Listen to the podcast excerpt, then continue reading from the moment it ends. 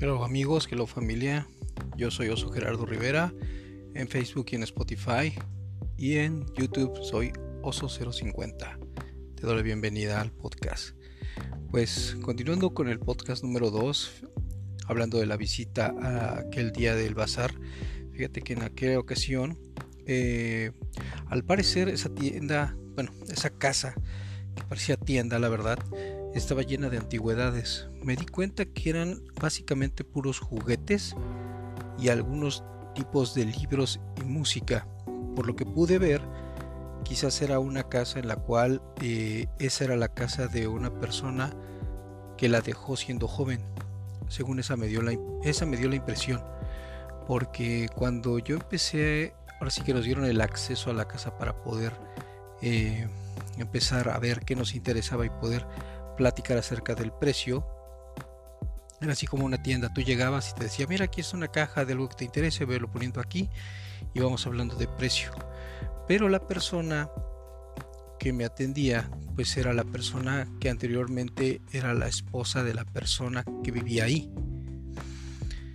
Y esto es muy ad hoc porque a veces nosotros coleccionamos muchas cosas y pues a veces la vida nos juega pues a veces la vida nos dice, sabes que pues se terminó el boleto, no, ya no puedes seguir viviendo y nos tenemos que ir. Tenemos que morir. Y entonces pues esas colecciones que nosotros atesoramos durante mucho tiempo se le quedan a alguien más. Y en este caso pues se le quedó a la esposa.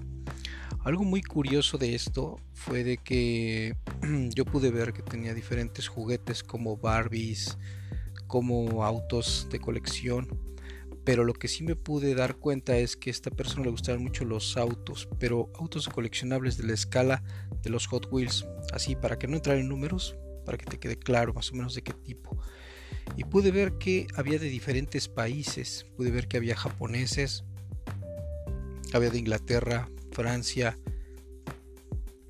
había de Estados Unidos y también China, Malasia y algunos Matchbox también había. Y pude darme cuenta que esta persona le como que viajaba. Y esto es lo interesante de poder ir a esos lugares, lugares de antigüedades o lugares de las casas, más bien ir a las casas es lo más enriquecedor que puede haber como coleccionista porque te das dando cuenta de que en esa casa puede haber grandes oportunidades de compra, pero también una historia detrás.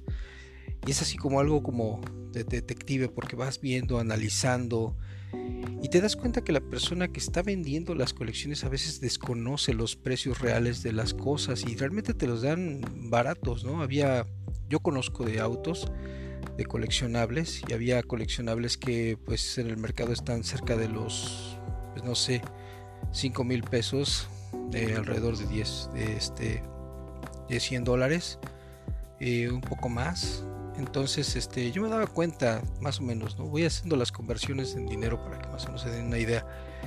Y, yo decía, bueno, es que esta persona como que no está valorando eh, el esfuerzo de haber juntado esta gran colección.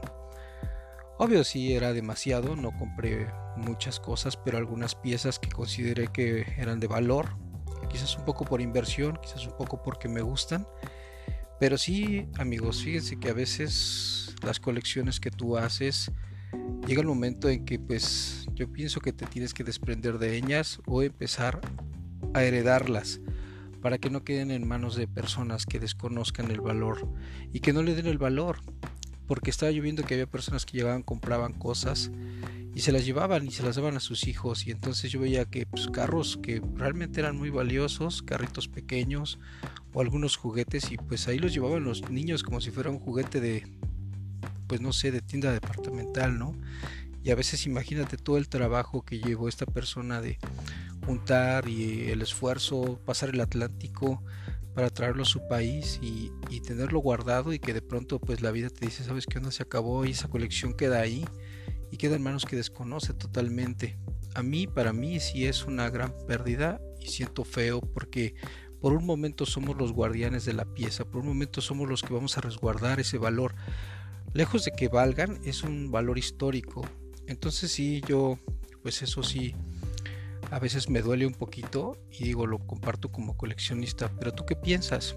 Déjamelo saber.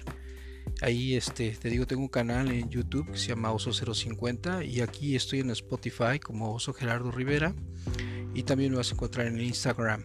Así es que pues simplemente esto es para platicar un poco acerca de esto, de que qué es lo que pasa con las colecciones. Me gustaría saberlo. Ponme los comentarios en YouTube y ahí nos estamos viendo para la próxima. Este es el tercer episodio que yo, yo estoy marcando en esta plataforma. Me gustaría hacer videos cortos y audios cortos para que de esta manera pues no se te haga monótono estar oyendo tantas cosas y generar en ti pues quizás ciertas preguntas y ciertos comentarios que me gustaría escuchar. Así es que sin más, pues nos estamos viendo pronto en el próximo video. Hasta pronto. Éxito.